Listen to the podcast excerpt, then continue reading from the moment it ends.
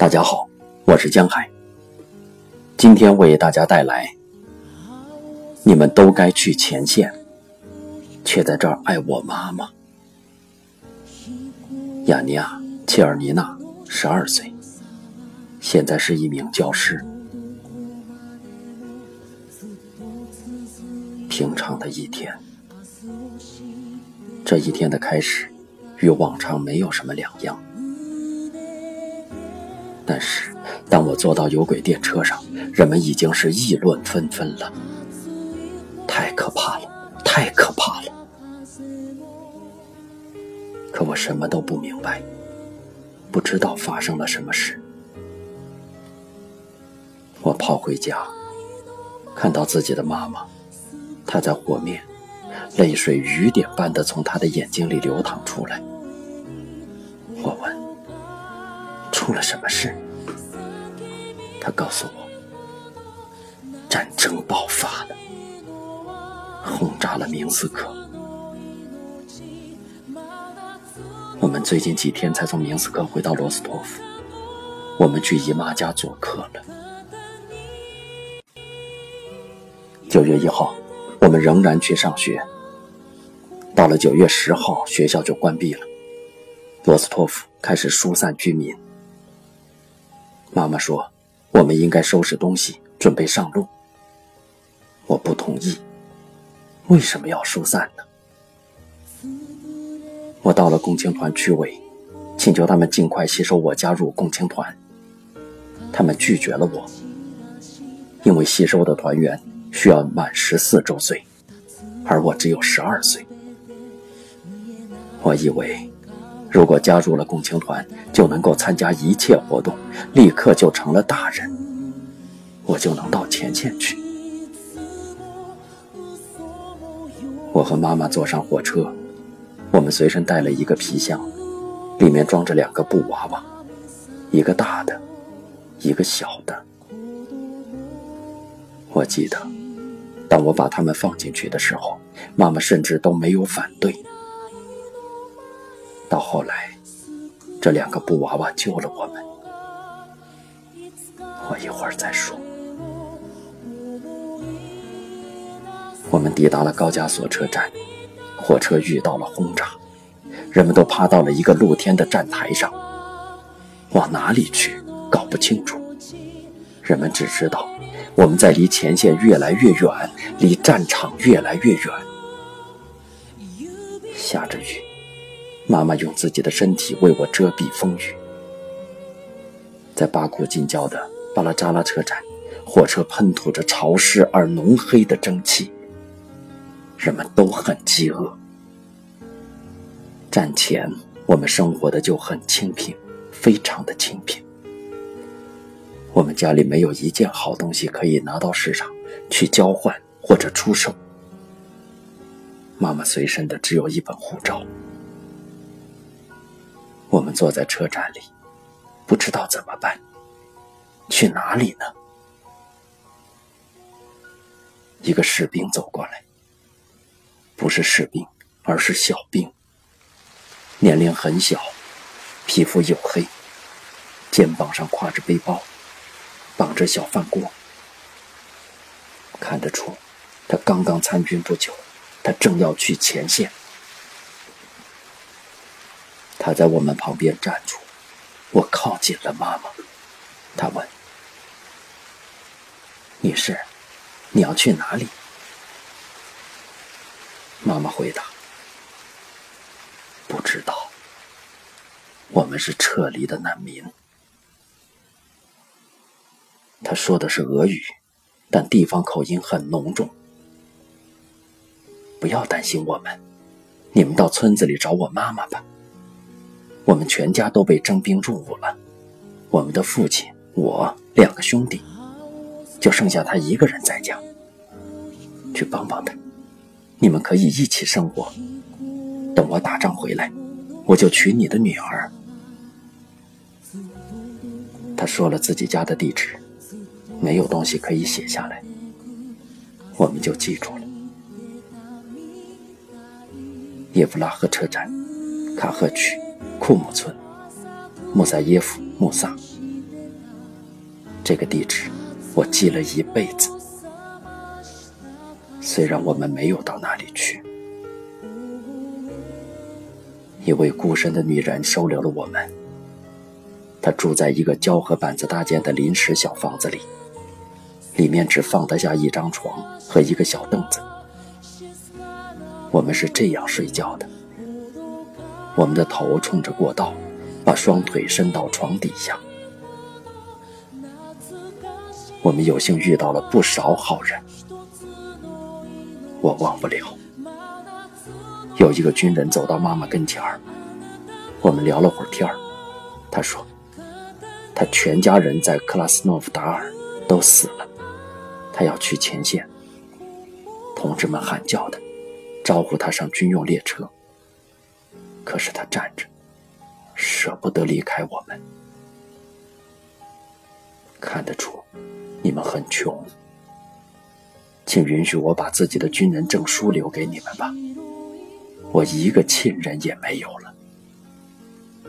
他突然说了这么一句话，妈妈哭了起来，我却按自己的意思理解，冲着他喊叫：“正在打仗，您全家人都死了，您应该去前线向法西斯分子复仇。可是您却在这里爱我的妈妈。”你真不觉得害臊？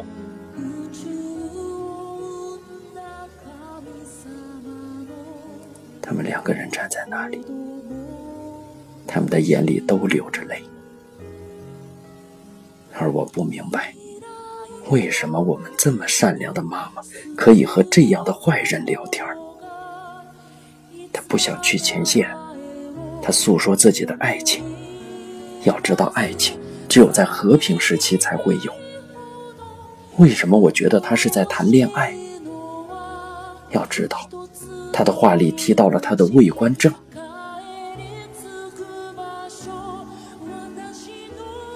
我还想说说塔什干的事儿。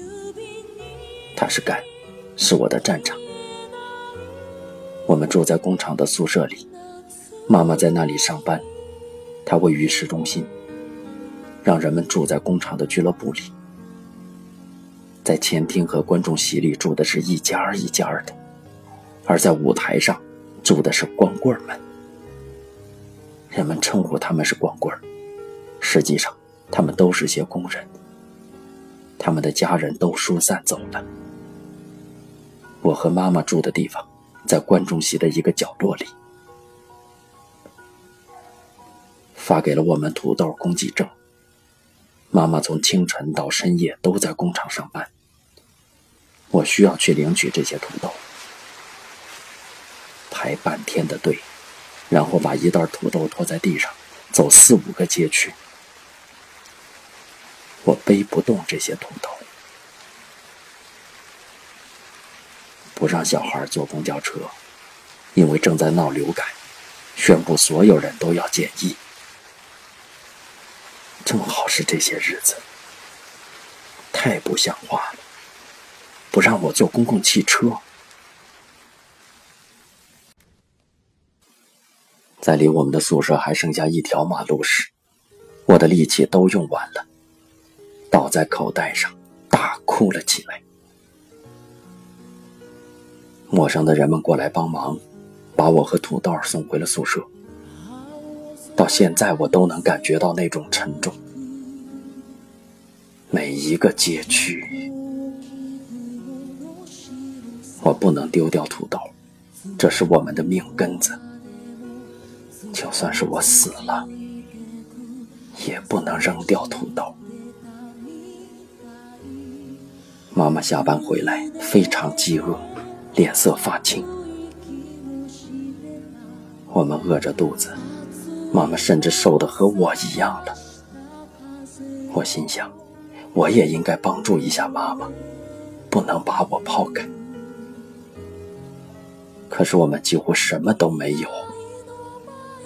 我决定卖掉我们唯一的一条绒布被子，用这些钱买些面包。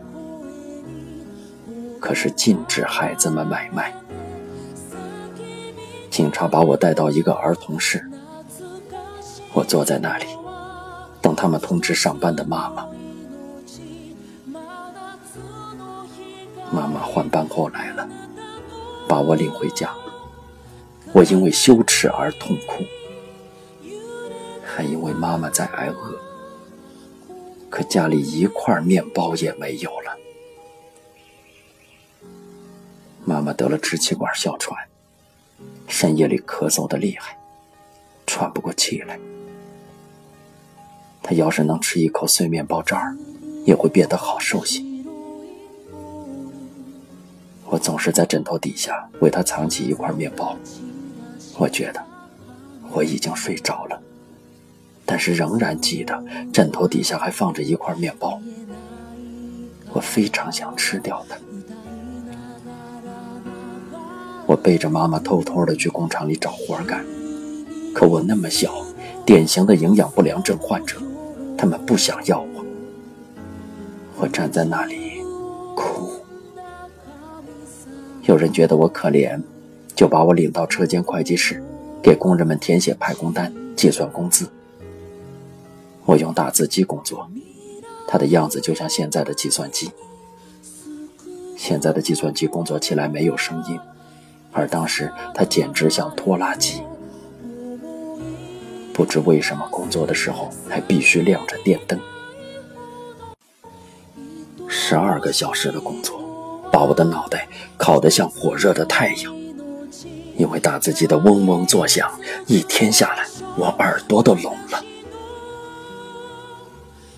我遇到了一件非常可怕的事：给一个工人的工资应该是二百八十卢布，可是我却算成了八十卢布。他有六个孩子，在发工资之前，谁也没有发现我的错误。那天我听见有人在走廊里跑动、叫喊：“我要杀了他！我要杀了他！”我拿什么来养活孩子？人们跟我说：“快藏起来，大概这是冲你来的。”门打开了，我紧贴着打字机，没地方躲藏。冲进来一个高大的男人，手里拎着一把沉家伙。他在哪里？有人指着我说。他在那儿。他看了我一眼，往墙壁退了几步。呸！不值得杀，他自己都这样了。他转回身，走了。我倒在打字机上，大哭了起来。妈妈在这个工厂的技术检验车间上班。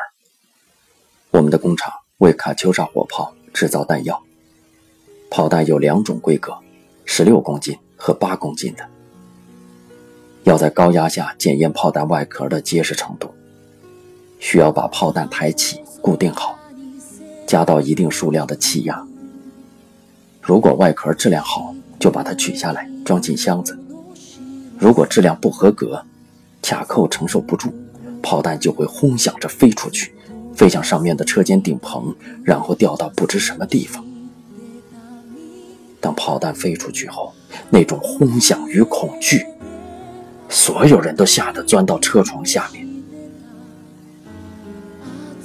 妈妈每天深夜都会在睡梦中惊醒，喊叫，我就搂着她，她这才安静下来。眼看就到了一九四三年的年末，我们的军队早就反击了。我明白，我需要上学。我去找厂长，在他的办公室里放着一张很高大的桌子，从那张桌子后面几乎看不到我。我就开始说提前准备好的话。我想辞职，我要上学。厂长发火了。我们谁也不辞退。现在是战争期间，我总出错，就像个没文化的人。不久前，我就给一个人算错了工资。你能学会的，我们这里人手不够。战争结束后，需要的是有文化的人，而不是没受过教育的人。哎呀，你呀，真是倔头啊！厂长从桌子后面站起来：“你什么都懂。”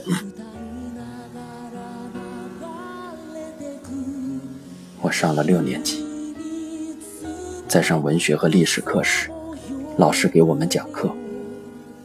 我们边坐着听讲，边给军人们织袜子、手闷子、荷包。我们边织边学诗，齐声朗诵普希金的诗。我们等到了战争结束，这是多么期盼的理想！我和妈妈甚至害怕提到这一天。妈妈在工厂上班，我们这里来了一位全权负责人，问大家。你们可以为国防基金奉献什么呢？他们也问了我，我们有什么呢？我们什么也没有了，除了几张债券。妈妈很珍视他们。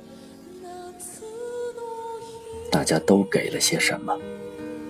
我们怎么能不献出去呢？我就把所有的债券都献了出去。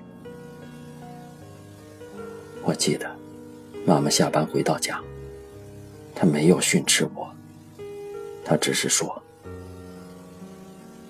这是我们全部的家当，除了你的娃娃。”我也跟自己的娃娃告别了。妈妈丢失了面包月票，我们处在死亡的边缘，在我的头脑里。冒出了一个拯救我们的念头，用我的两个布娃娃换些什么吧，大的和小的。我拿着它们到了集市上，一个乌兹别克老头走到我跟前问道：“多少钱？”我们说：“我们要坚持生活一个月，我们的票证没有了。”乌兹别克老头给了我们一普特大米，就这样。我们没有被饿死。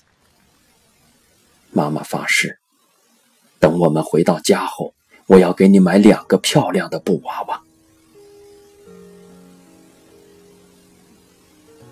等我们返回罗斯托夫，他没有给我买布娃娃。我们再一次过着穷困的生活。当我大学毕业的时候他给我买了两个布娃娃一个大的一个小的。